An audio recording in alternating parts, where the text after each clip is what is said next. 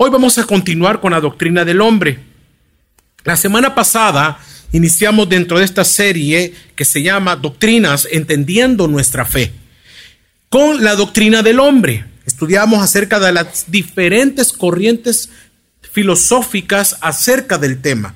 El estudiar este tema la semana pasada de la naturaleza del ser humano, estudiamos acerca de las religiones y las filosofías, vimos que, qué ofrecían, cuáles eran las, los puntos o los, puntos más grandes que ellos eh, estudian acerca del tema.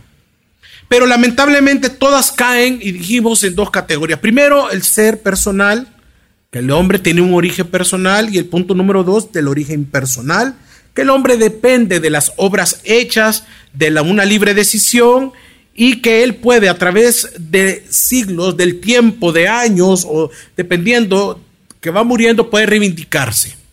Y vimos de las diferentes eh, eh, religiones, sectas que estudian y que abrazan estos, estos, eh, estas, estas posturas.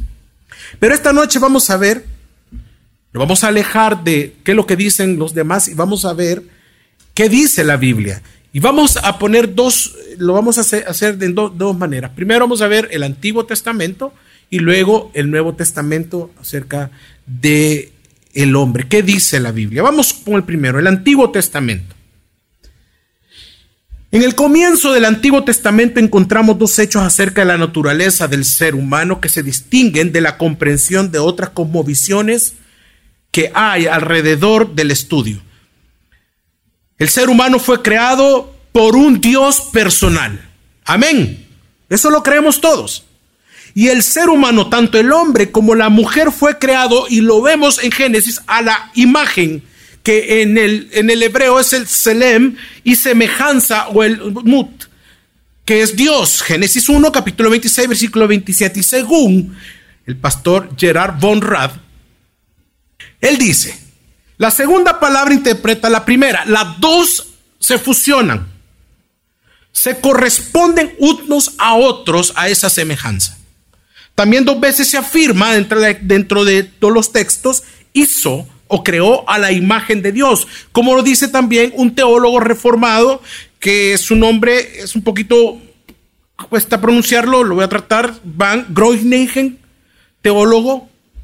¿Qué, ¿Qué, destaca este hombre? Esto, él dice lo siguiente, esto no se dice de ninguna otra parte de la creación. ¿El qué? Que Dios lo hizo o lo creó a imagen de Dios. De nadie, de ninguna parte de la creación lo dice así, enfatizando, hermanos, una relación impar entre Dios y el hombre. En el Antiguo Testamento, la palabra tselem, que significa imagen, que también significa patrón, es la representación de un ídolo y la semejanza significa lo que es semejante o comparable a la imagen de algo esculpido. No, no necesariamente debe ser alabado, por, quiero aclarar bien eso, sino que lo ocupa para representar. Por lo tanto, el paralelismo entre las dos palabras del sentido pleno de la noción de la imagen de Dios. Entonces, fíjese qué interesante, por lo tanto, no deben interpretarse como conceptos distintos. Y ahí hay mucho y mucha confusión con muchas personas. Cuando la idea se repite en Génesis capítulo 1 como en el capítulo 9, es suficiente utilizar solo una de ellas, una de las frases, para comunicar la misma idea. Puede salir solo semejanza o imagen, pero las dos significan lo mismo.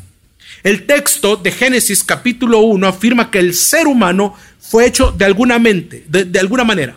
¿Cómo? parecido a Dios mismo. Y eso en un, en un sentido distinto o diferente a los animales. Continuando con el texto de Génesis capítulo 1, no hay afirmación que esto implica a los animales, la imagen y la semejanza. Pero el texto afirma que la imagen de Dios se aplica igualmente al hombre como a la mujer. Diferencia, hace la diferencia. Otros detalles que ofrece ya el capítulo 2 en los versículos del 4 al 25 Un texto que resumen este mismo, o sea, que estoy citando el 2, el relato de Génesis 1.1, como el capítulo 31, el versículos 31 62, la raza humana comenzó con la creación de un solo individuo del polvo de la tierra. Igual, un teólogo dice que la imagen es de un alfarero y el barro cuando habla, está refiriéndose a este texto que fue tomado del polvo de la tierra. Este teólogo dice esa imagen como de un alfarero con el barro, Dios como el, como el artista, como el gran artífice, como el que está haciendo, el que se deleita en su obra. La imagen significa una creación deliberada, no accidental. O sea que lo hace Dios con intención y él sabía en su perfección lo que estaba haciendo. Al igual, la misma metáfora se utiliza para la creación de cada ser humano, de todos los que estamos acá. Todos somos creados a imagen, semejanza. Por lo tanto, el ser humano fue hecho de la materia física, no fue un invento, no salió del sapo, ni salió de qué, del mono. Sino que Dios mismo, esa materia física, Él la había creado. Dijo que todo lo que Él había hecho era qué? Bueno está de gran manera. Y del polvo de la tierra toma y crea a quién? A usted y a mí. El texto bíblico resalta que somos criaturas de Dios, hechos a imagen de Dios. La humanidad no se originó en un proceso evolutivo aleatorio por la explosión o, la combinación de átomos, etcétera, sino de un acto consciente, divino y especial e intencional del Señor. Por eso existe un motivo para la existencia humana definida de acuerdo con la intención de nuestro Rey, de nuestro Creador. Por otro lado, hermanos, la imagen de Dios es intrínseca a la humanidad. No seríamos humanos sin ella. ¿Sin qué? Sin la imagen de Dios. De toda la creación, solo nosotros somos capaces de tener una relación personal consciente con el Creador y no solo de tener esa relación, sino que de reaccionar ante Él, ya sea para adorarlo o como para qué, rechazarlo. El aspecto físico del hombre, ah, pues esa parte física de la persona es parte esencial en el ser del ser humano. Pero para que el hombre se convierta en alma, o sea, en el nefesh, que significa en el hebreo, en el hebreo, el alma viviente, fue necesario que el Señor soplara en sus narices aliento de vida. La palabra nefesh, o sea, alma, es tanto la parte espiritual del hombre como el ser total de una persona. El ser humano, entonces, es una unidad de cuerpo y qué más, y el espíritu. Es por eso que Él sopló aliento de vida. Solo a quien sopló aliento de vida, al hombre, y no fue a los animales. Por la relación que hay con Dios. Bueno, pero después de crear al hombre, Dios le dio dominio sobre todos los animales y la tierra. Génesis capítulo 1 y capítulo 2. Dios colocó delante del hombre a los animales. No los animales, primero al hombre. Dios lo coloca para que Él los nombrara. Y esto es importante porque destacó que el hombre es diferente a los animales. Hizo la diferencia con eso. El hombre pone el nombre a los animales, no fue al revés. Y ahí destaca la diferencia. Él, o sea, Dios, no encontró entre ellos otro ser que correspondiera a ese hombre dentro de toda la creación o entre todos los animales. Dice el, texto que no hallaba una ayuda, una ayuda qué? Idónea, una ayuda correcta para el hombre. El hombre es creado primero. Ah, bueno, el hombre es creado primero con la ayuda auxiliar, como ayuda auxiliar del hombre a quién?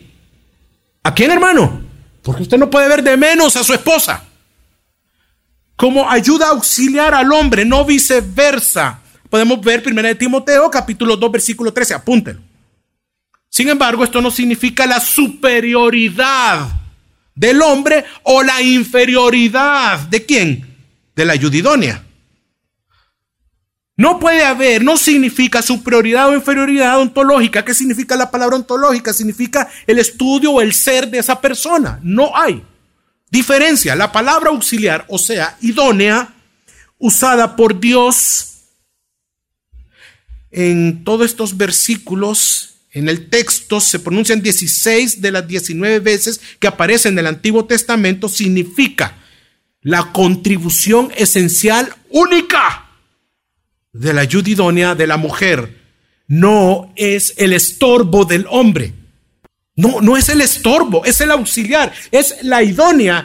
Tal como tú sos capaz de hacer las cosas, ella es tal igual de capaz de realizarlas como tú, idónea. La creación de la mujer a partir de la costilla del hombre significa. ¿Qué significa? Que la mujer fue creada de la misma esencia suya, de la misma esencia del hombre. En este estado ideal, hombre y mujer veían sus personas y sexualidad con integridad. No se avergonzaban, no sentían vergüenza en su desnudez. Aquí su desnudez, hermanos, es una imagen de franqueza y confianza. Se trataba de una naturaleza humana única de la cual fue creada y de la cual la raza entera, todos descendimos, todo descendió. Los hombres y las mujeres son diferenciados por muchas razones, por muchas cosas físicas, pero ambos son igualmente portadores de la imagen de Dios. Por eso, Dios estableció el matrimonio entre un hombre y una mujer, no entre dos hombres ni entre dos mujeres, no entre tres, sino que entre un hombre y una mujer como el estándar para las relaciones sexuales y conyugales. Génesis capítulo 2, versículo 24. Los dos estaban juntos, los dos estaban desnudos, los dos estaban sin pecado, sin avergonzarse y sin ninguna alienación del uno y del otro de Dios. Capítulo 2, versículo 25. Pero vino Dios y a la primera pareja Dios le dio una orden. Todos sabemos el texto. Él mandó que se multiplicaran por toda la tierra y a esta sujetándola, o sea, la tierra.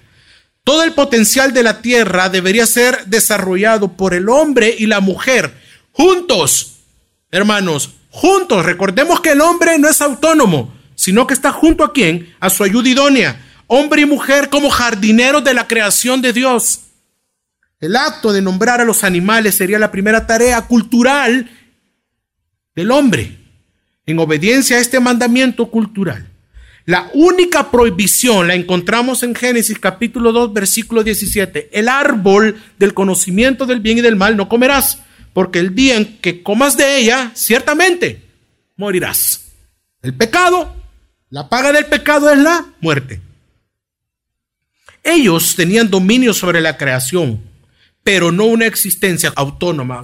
O sea, no eran independientes de Dios porque Dios había puesto sus límites y Dios había dado su orden y Dios había dicho qué no hacer. Debemos dejar claro que Adán y Eva ciertamente son personajes históricos, ya que el autor del libro de Génesis no hace ninguna distinción entre las narrativas de Adán y Eva y las de los patriarcas. Adán está ligado a Abraham por medio de una genealogía que se extiende hasta el rey David y luego, obviamente, a nuestro Señor, a Jesús mismo. Por otro lado, como veremos más adelante, Adán y Eva representan a cada hombre y a cada mujer. Después, cuando el hombre y la mujer comenzaron a reproducirse, el texto bíblico dijo que Adán generó a un hijo también y vuelve a poner la palabra mut, o sea, semejanza. Dice que generó un hijo a su semejanza, conforme a su imagen, o sea, Salem, que en Génesis 5.3, y los hijos eran generados a la imagen de Adán, pero tenía que un principio fundamental de donde iban a ser hechos a imagen y semejanza de quién? De Dios. Porque fueron creados así. Es decir, Adán y Eva reprodujeron la naturaleza humana en sus hijos. Algo de la capacidad espiritual de nosotros como seres humanos nosotros lo podemos ver en, Deuteronomio capítulo 6 y versículo 5, que es el Shama, que dice, que le dice el Señor la orden al pueblo de Israel, que de dar, les da el mandamiento de amar al Señor con todo su corazón y con toda su alma y con todas sus fuerzas. Entonces, el texto de este versículo nos está requiriendo decir que estos tres elementos distintos del ser humano pero en realidad se emplea un abraísmo para enfatizar que toda persona debe amar a Dios por ser imagen y semejanza. Un estudio de estas palabras junto con la palabra espíritu demuestra que además de su cuerpo físico, el hombre tiene un aspecto inmaterial, o mejor, es un ser inmaterial. Las tres palabras corazón, que en el hebreo es levav, alma, nefesh, que dijimos, y espíritu ruah, fusionan o funcionan casi como sinónimos que representan eso mismo. O sea que el espíritu y el alma y el corazón son qué? Lo mismo. La única diferencia es que a veces el alma, o sea, el nefesh, se refiere a la persona integral, incluso a una parte física de la persona. Para ilustrar, hermanos, esto que estoy diciendo, el significado de las palabras, Vamos a considerar a continuación algunos versículos como por ejemplo, para poder comprenderlo. Por ejemplo, Génesis 41, 18. El espíritu, Ruah, de Faraón se turbó a causa de su sueño, dice. Está hablando del espíritu. Pero dice la palabra que se turbó. Y podrían decir que es, parte de las emociones, el alma. Ah, ya vamos comprendiendo mejor. Esto es un estado emocional, pero que depende del pensamiento racional acerca del contenido del sueño. El espíritu entonces incluye, esto es importante, para que no le engañen, el intelecto y las emociones de la persona. Ok, otro ejemplo, a la hora de construir el tabernáculo, Moisés dice, todo hombre cuyo corazón, ok, aquí le va, lo movió, cuyo espíritu a boca, lo empujó, trajo la oferta al Señor para la obra de la carpa de la congregación. Éxodo 35, 21. Ok, en este paralelismo hebreo, las dos palabras se emplean como sinónimas. De nuevo, los elementos de emoción e intelecto los podemos, los logramos ver, son evidentes. Cuando Job contendió con Dios, él dijo en Job 7:11, hablaré en angustia de mi espíritu, o sea, en la angustia de mi ruah. Me quejé en la amargura de mi alma, nefech. Nuevamente las palabras son como paralelas, hablando del dolor en el íntimo de Job, a causa de las circunstancias que él estaba pasando. El salmista dijo que el hombre en cuyo espíritu no hay dolor es bienaventurado, es bienaventurado. Salmo 32. El dolor, es decir, el fraude y la astucia, exige la acción de liberar y formar un plan para engañar y fraudar a otro ser humano, otra persona. Es un acto de la voluntad, es un acto del intelecto, cualidades del espíritu del hombre. Por otro lado, hermanos, el espíritu, o sea, el rush puede ser también humilde, como lo dice Proverbios 29, 23. Usted lo puede leer en su casa. Otro ejemplo. Ana, la madre de Samuel, estaba de corazón, levab, triste por su condición de, de esterilidad. En 1 Samuel 1.8. Después, cuando ella estaba orando, ella solo hablaba en el corazón. 1 Samuel 1.13. Aquí tenemos los dos aspectos una vez más, la emoción y el intelecto. Pero no un cualquier intelecto, era intelecto racional, como constituyendo el corazón humano, para por lograr comprender qué es el corazón y el espíritu, hermano. Es importante que veamos esto.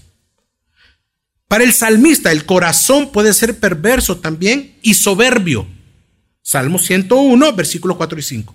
Entonces, estos dos estados del corazón son actitudes tanto del intelecto como de las emociones, o sea, del, del alma y el corazón. Con el corazón, Levav, y el alma, Nefesh, las personas pueden saber que las promesas del Señor se cumplen. Amén. ¿Cuántos están esperando la venida del Señor? Es una promesa. Ok, ¿con qué las esperamos? con el corazón y el alma.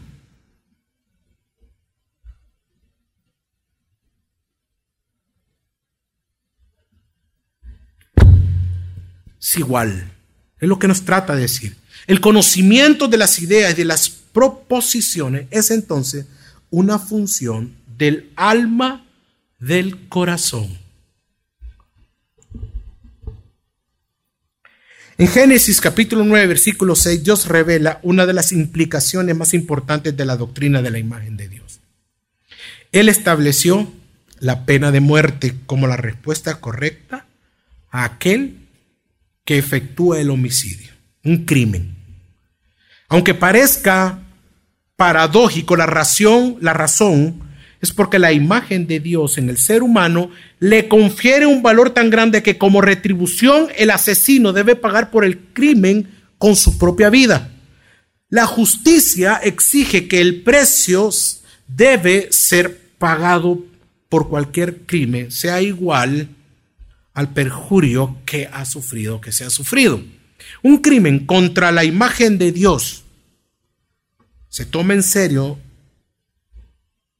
en todos los textos del Antiguo Testamento. ¿Por qué este capítulo 9? Porque tiene que ver con el corazón del hombre, con el alma del hombre. Como seres espirituales personales, el hombre y la mujer tienen la capacidad de, mire, conocer, amar, confiar, desear, querer, obedecer, pero también de odiar, de enojar, de matar, etcétera también tienen la capacidad de rehusarse a ejercitar todo lo que tiene que ver con el ejercicio de la piedad y de las cuestiones morales. Ellos, el ser humano, los seres personales, seres espirituales personales, como los portadores de la imagen de Dios, fueron creados para ser libres en su ejercicio de todas estas capacidades. Sea no cristiano, sea cristiano, todo el ser humano, todo el hombre es un ser espiritual creado a la imagen y semejanza de Dios.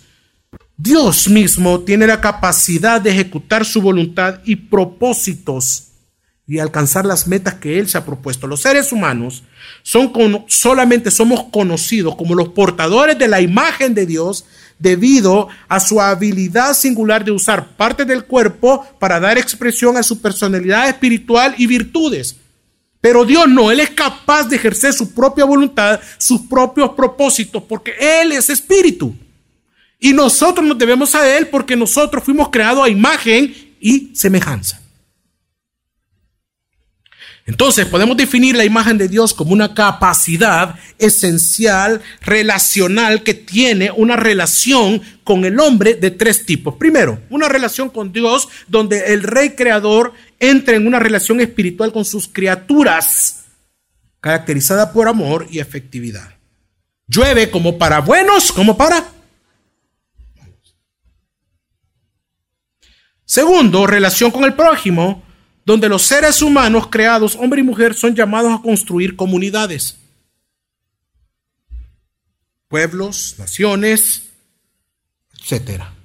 Tres, relación con la creación, donde el rey creador establece a los seres humanos como mayordomos de cuidar la creación. Entonces, la imagen de Dios incluye todo lo que el hombre necesita para cumplir el mandamiento cultural de Dios.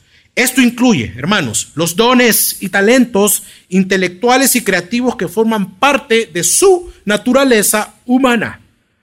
Además, la imagen de Dios abarca todo lo necesario para que cada hombre y mujer pueda cumplir el propósito para el cual usted y yo fuimos creados, como dice el catecismo más grande de Westminster. El fin supremo y principal del hombre es glorificar a Dios y gozarlo para siempre. Qué hermoso.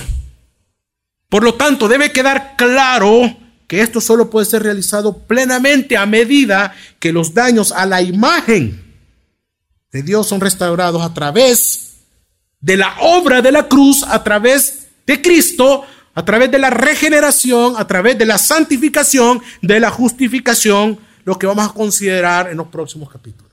En resumen, el Antiguo Testamento muestra que uno de los propósitos de la creación del ser humano, o sea, del hombre, era que él tenía una relación personal e íntima con Dios. Desde el principio había comunicación y comunión entre Dios y la gente. Aunque se rompió con el pecado, la historia del Antiguo Testamento es la historia del plan de Dios para restaurar esa comunión. Dice que en Cristo Él nos reconcilió. Amén. Que desde Génesis hasta Malaquías indica y apunta a Cristo todos los textos, todos los versículos, todos los libros, profetas, todos, todo, apuntan a quién? A la cruz. Todo para restaurar esa comunión. El Nuevo Testamento. No podemos seguir hablando del Nuevo Testamento sin tomar algunas cosas y ejemplos del Nuevo, del Antiguo. El Nuevo Testamento, hermanos, enseña que el ser humano fue creado, igual lo enseña, como en Génesis, a imagen y semejanza de Dios. Y eso lo hace en continuidad del Antiguo Testamento. Y es hermoso esto la Biblia, la Escritura. Pablo dijo que el hombre es la imagen, que en el griego es el icon y la gloria de Dios. 1 Corintios 11.7. La palabra icon significa o, o da aquello para poderlo entender, una imagen de un cuadro, significa un cuadro, algo que tiene una forma igual a otra. Imagen, el nombre de la imagen con de la gloria de Dios, todo es igual. Santiago afirma que los seres humanos son hechos a semejanza a Dios igual. Una, una parte de acá del cuadro es igual a esta como esta y esta. Lo que interesa es que esas declaraciones acerca de la raza humana se hicieron después de la entrada del pecado al mundo. La imagen de Dios permanece en la humanidad, a pesar de la corrupción nuestra. Por otro lado, el apóstol Pablo también enseña que la mente necesita ser renovada. ¿La, la mente de quién? ¿De los animales? Hermanos, ¿la mente de quién? Del hombre. ¿Renovada para qué? Para vencer el efecto del pecado. Romanos 12, 2 dice, no os conforméis a este siglo, sino que transformaos por medio de la renovación de un entendimiento para que comprobemos que sea la, la buena voluntad de Dios agradable y perfecta. Igual, nos está hablando que esa mente necesita ser renovada. La imagen de Dios sufrió un grave ataque, pero no fue destruida, no fue aniquilada. El Nuevo Testamento emplea varias palabras para describir la capacidad espiritual del hombre, del ser humano. Estas palabras muestran que las personas están constituidas de un aspecto, mire, inmaterial, ya lo estudiamos, o sea, el espíritu o el alma, que es una entidad distinta a el cuerpo. La palabra cardia, que es corazón, para los que son médicos y ya hemos ido al cardiólogo, nos, hicieron un electrocardiograma. La palabra cardia es corazón, se utiliza para referirse al centro de los pensamientos. Es una palabra griega. Mateo 9:4 dice así, conociendo Jesús los pensamientos de ellos, dijo, ¿por qué pensáis mal en vuestros corazones? Otra vez entramos al tema del corazón, pero estamos hablando del Nuevo Testamento. Mateo 15, 19. Porque del corazón salen los malos, los homicidios, los adulterios, las fornicaciones, los hurtos, los falsos testimonios, las blasfemias. Las actitudes en Mateo capítulo 11, versículo 19 dice, llevad mi yugo, son actitudes sobre vosotros y aprended de mí que soy manso y humilde de corazón santo de mi rey, de mi señor, y haréis descanso para vuestras almas. Pero también es el, el, cardio es vinculado con las emociones. Juan capítulo 14 versículo 1 dice así, no se turbe vuestro corazón, creéis en Dios, creed también en mí. Mateo 16, 6. Y Jesús les dijo, mirad, guardaos de la levadura de los fariseos y de los saduceos. Todas estas palabras constituyen y quieren contribuir a enriquecer el concepto de la persona interior, el corazón, el íntimo del hombre. El empleo de cardia, significado de corazón, como la vida interior, el centro de la personalidad y el lugar donde Dios se revela a los hombres, se expresa aún más claramente en el Nuevo Testamento que en el Antiguo Testamento, como lo acabamos de estar viendo. En los pasajes donde en el Antiguo Testamento habría empleado corazón, en el sentido de persona, en el Nuevo Testamento frecuentemente lo emplea en prenombre personal. Por ejemplo, Mateo 17:7 dice, entonces Jesús se acercó y los tocó y dijo, levantaos y no temáis. Pronombre personal. Según de Corintios 2.1. Esto pues determiné para conmigo. Determiné para conmigo no ir otra vez a vosotros con tristeza. La palabra cardia es empleada como el centro de la vida física y de la constitución psicológica del hombre y como el centro de la vida espiritual. Qué hermoso conocer esto.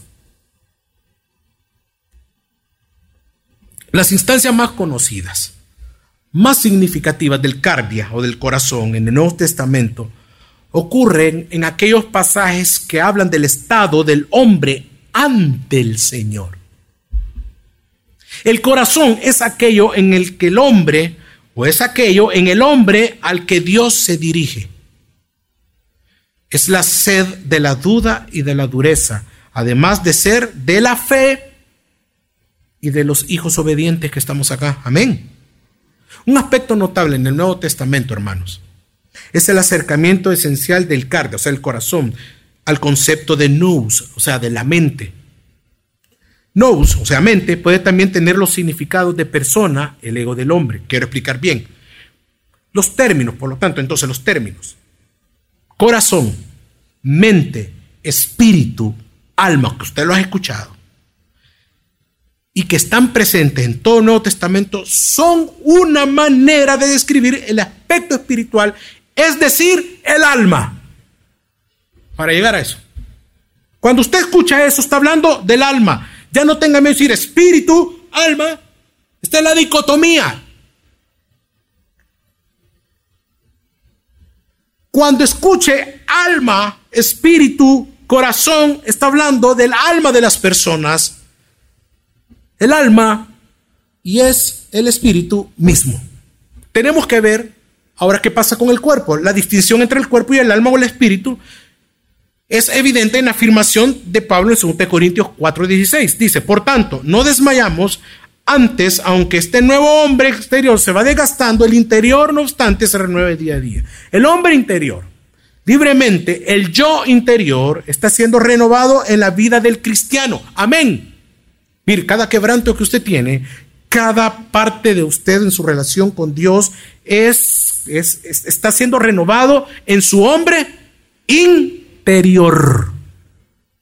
Aunque el hombre exterior, o sea, el yo exterior, mis actitudes, el, el yo, el Héctor, mi manera de actuar, el cuerpo se está corrompiendo. El contraste, hermanos, es interesante. Cuanto más años tenga el cuerpo físico, por más que se deteriore, más años de vida espiritual tendrá el alma, más ella, o sea, el alma continuará siendo renovada. Pero dependiendo del instrumento que usted use para eso.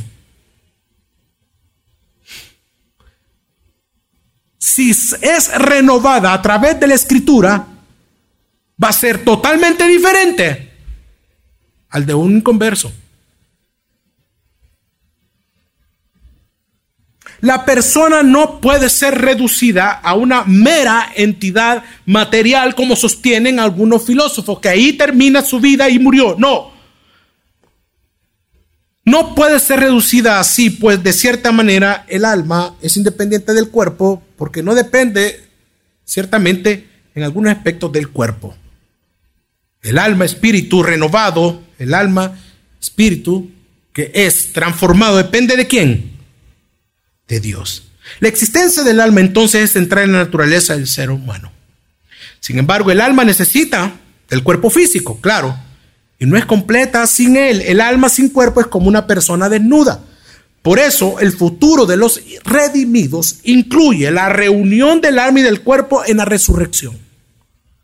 La persona es un ser integral, hermano. La separación entre el alma y el cuerpo no es normal. No crea aquellos mitos que dice de que se desdobló y salió el alma del cuerpo. Eso no puede ser. Esa es mentira de los gnósticos, de las religiones orientales.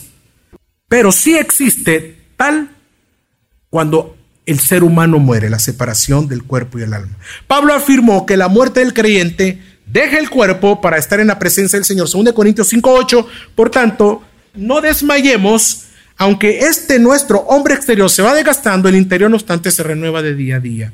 El hombre no está preso a los deseos y tendencias del cuerpo físico un atleta tiene que ejercer autocontrol y autodisciplina para tener o para ser un hombre exitoso en lo que hace, un futbolista, lo que sea, como jugador, etcétera, etcétera. Si usted está a dieta, debe tener control y disciplina. ¿Cómo? Sujetándolo a su mente. 1 Corintios 9, 25, 27 dice, todo aquel que lucha, de todo se abstiene. Ellos a la verdad para recibir una corona corruptible, pero nosotros una, una incorruptible. Así que yo de manera corro, no como a la aventura, de esta manera peleo, no como quien golpea al aire, sino que golpeo mi cuerpo y lo pongo en qué?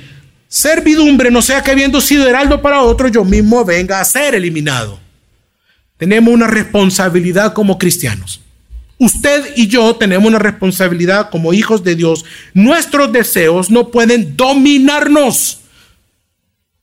El control de nuestro cuerpo será por medio de, lo, de aquello de lo que usted ha creído, de su como visión, de lo que usted conozca de quién es el Dios de la Biblia y su palabra.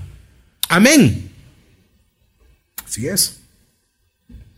El hombre no es solo un ser condicionado por el medio ambiente, la genética o la materia. Los textos de Hechos capítulo 23 versículo 1 dice, entonces Pablo mirando fijamente al concilio dijo, varones, hermanos, yo con toda buena conciencia he vivido delante de Dios hasta el día de hoy. Versículo 24 y 16. Y por esto procuro tener siempre una conciencia de ofensa ante Dios y ante los hombres. Estos textos muestran que el hombre puede tener una conciencia buena y sin ofensa nos dice que tales acciones que hacemos son correctas, buenas y agradables a Dios. ¿El qué? La conciencia. Él no necesita vivir con sentimientos de culpa, Pablo, pues siendo salvo es capaz de hacer, o el hombre es capaz de hacer lo que es correcto ante Dios. Esto es consciente con el hecho de que el hombre será juzgado por Dios y tendrá que dar cuenta de sí mismo, Romanos 14, 12. En otras palabras, Él es responsable ante Dios por sus acciones, la conciencia. El ser humano tiene una conciencia que puede ser pura o llena de pecado, incluso cauterizada. El ser humano fue creado para relacionarse. No solamente entre nosotros, sino que con la persona de Dios. El Nuevo Testamento dice que hemos sido llamados a la comunión con Cristo. La palabra koinonia es utilizada por Pablo para describir nuestra unión con Cristo. Esta palabra significa compartir la vida de Cristo y representar una relación profunda con el Señor. Fiel es Dios por el cual fuiste llamado a la comunidad con su Hijo Jesucristo nuestro Señor. En conclusión, en el Nuevo Testamento términos como cuerpo, alma y espíritu no son facultades diferentes e independientes en cada individuo, sino modos diferentes de considerar cada persona en su totalidad. Vamos a ver brevemente la creación y la propagación del hombre. La escritura afirma que el hombre fue creado del polvo de la tierra. Lo vimos anteriormente en los primeros versículos, eh, cuando vimos el Antiguo Testamento. El texto no da ninguna indicación que el ser humano sea condescendiente, descendientes perdón, de otras criaturas. Contra la idea de la evolución biológica debemos hacer dos consideraciones. Primero, Dios creó todos los animales según sus especies. No existe ningún tipo de continuidad entre estos grupos, aunque se han desarrollado y hayan producido una gran variedad. En segundo lugar, el texto dice que Dios sopló aliento de vida en las narices del hombre. La implicación es que él no solo no tenía un alma, pero no era vivo. Luego, al crear al hombre, Dios tomó otro tipo de criatura, le dio un alma su mujer. La cuestión de la propagación del ser humano tiene que ver con la cuestión del origen del alma o el espíritu. Si Dios creó el alma de Adán directamente, ¿de dónde vienen los otros espíritus? Algunos teólogos defienden la noción de que Dios crea las almas de las personas directamente. Pero, según la teoría del creacionismo, los padres generan los cuerpos de sus hijos, pero Dios crea un alma y la coloca en el cuerpo. Pero esto es delicado. Cuando esto ocurre, es discutible. Los creacionistas, hermanos, citan algunos textos, como Eclesiastés capítulo 12, versículo 7, apúntelo, y Hebreos 12, 9 citan estos textos para apoyar esta noción que acabo de decir. Y también dicen que es incoherente suponer que una sustancia espiritual pueda ser producida a través de una unión física. Pero hay algunos problemas graves con este pensamiento, con la noción del creacionismo. El primero es que es difícil explicar cómo es que un Dios santo puede crear directamente almas pecaminosas.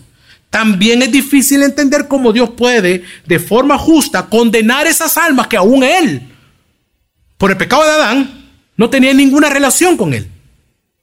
El creacionismo rompe con la unidad de la raza humana y también crea problemas en la doctrina del pecado y la salvación.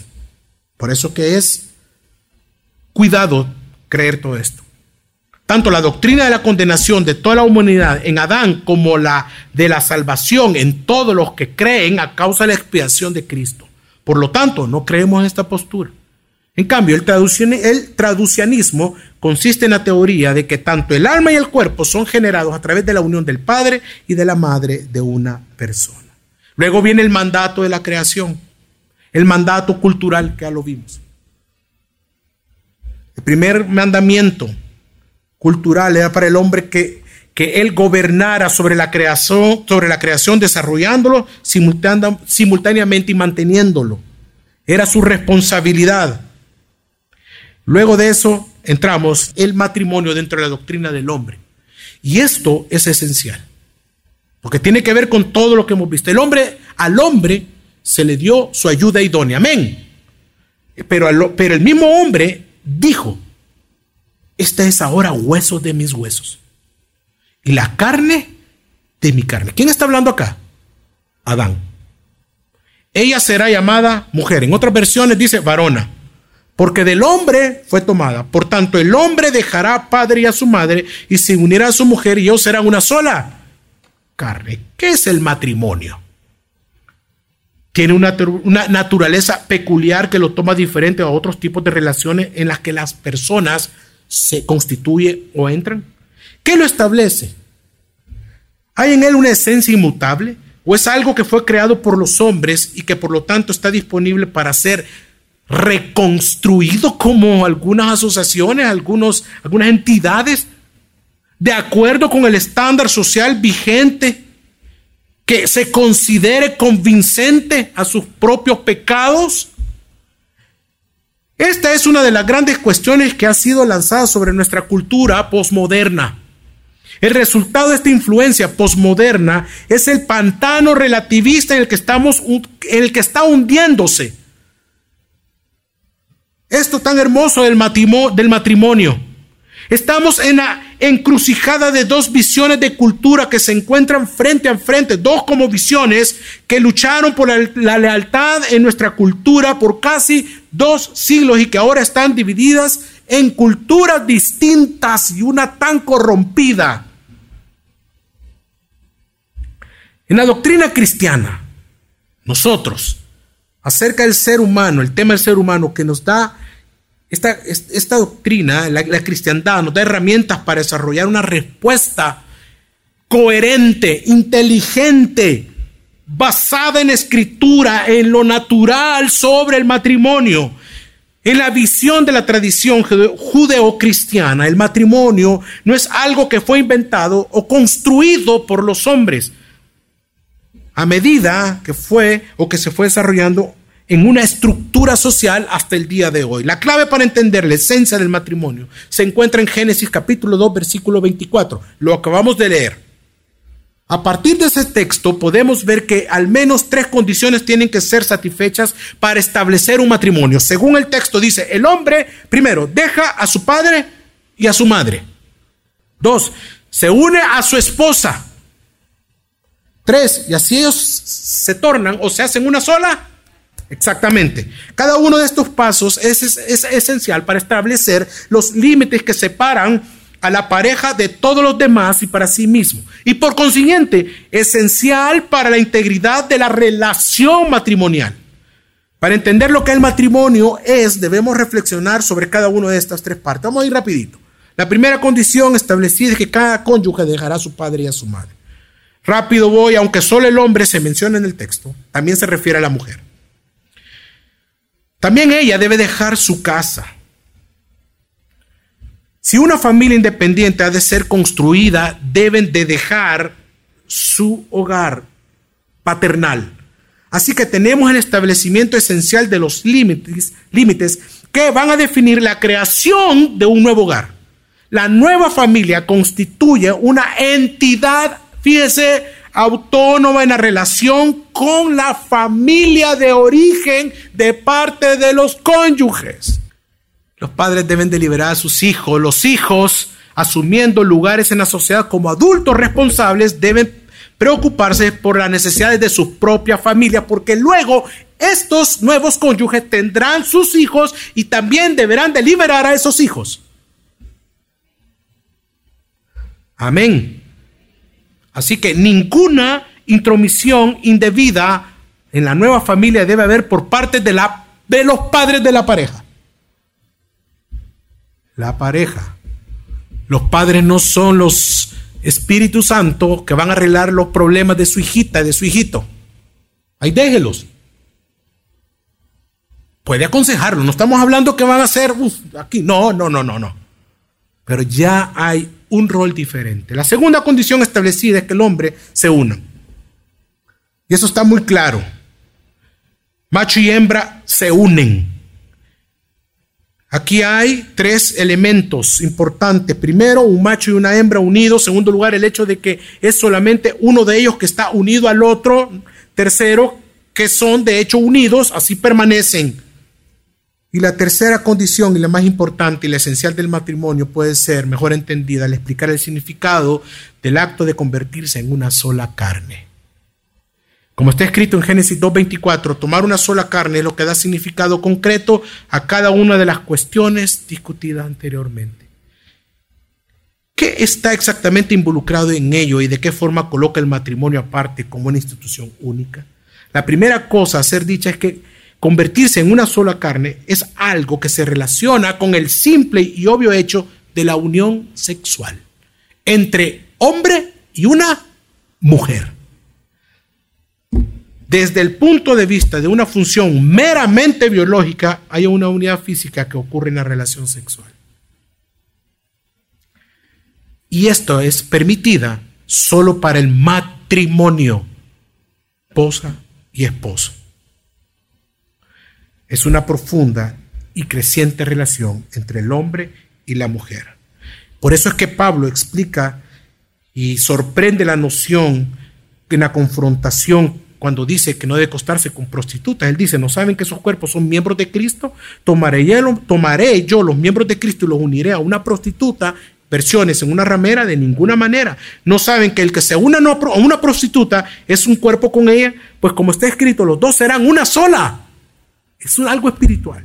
La unión espiritual del creyente con Cristo es entrada para la experiencia cristiana, es fundamental. Es lo que sucede entre el hombre y la mujer, esa unión, una sola carne. Así el hombre con Cristo se constituyen. ¿Cómo puede alguien estar espiritualmente unido a Cristo y estar unido con una prostituta? No se puede. Si es cristiano, es cristiano. Vive para Dios. La unión sexual con una prostituta, con lo que dice el texto, crea una unidad ilícita y pecaminosa que obstaculiza la unión espiritual del creyente con el Señor.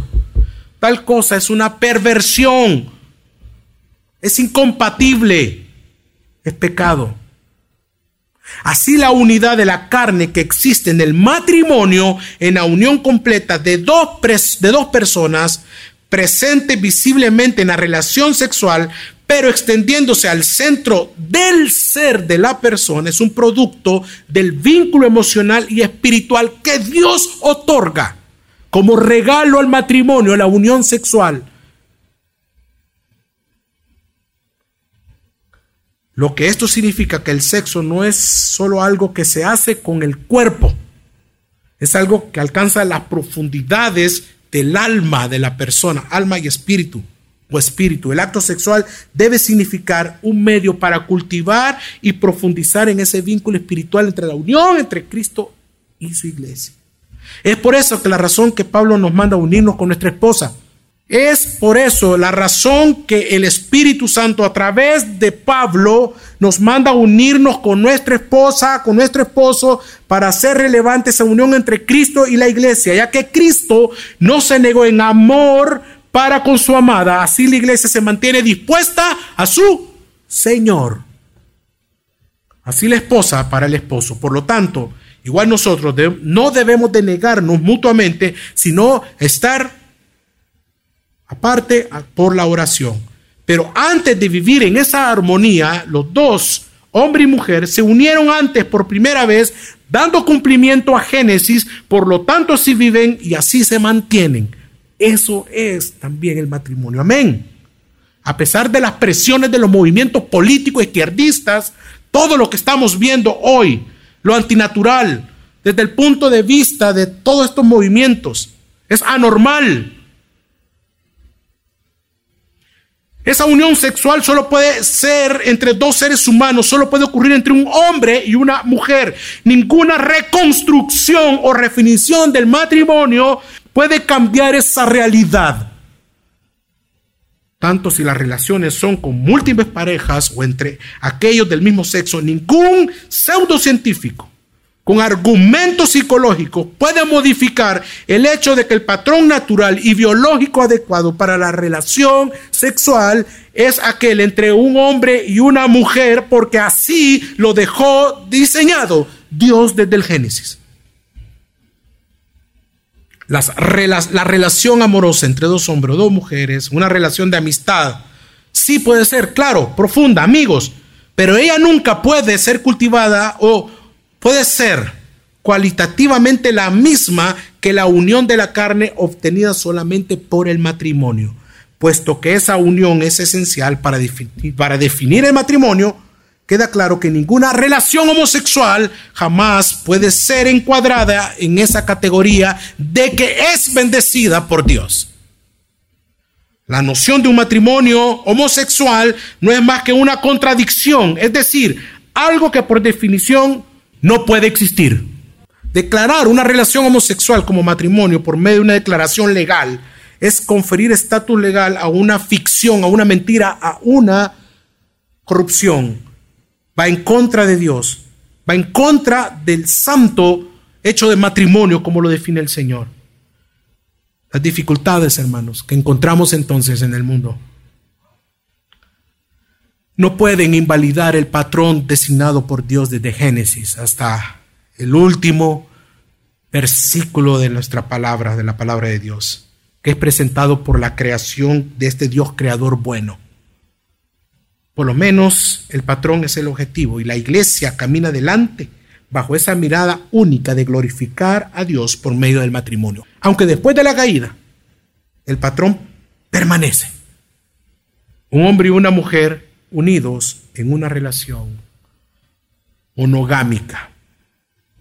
Y dice, hasta que la muerte los separe. Esa es la voluntad de Dios y es esencial para entender la naturaleza del hombre. Vamos a orar.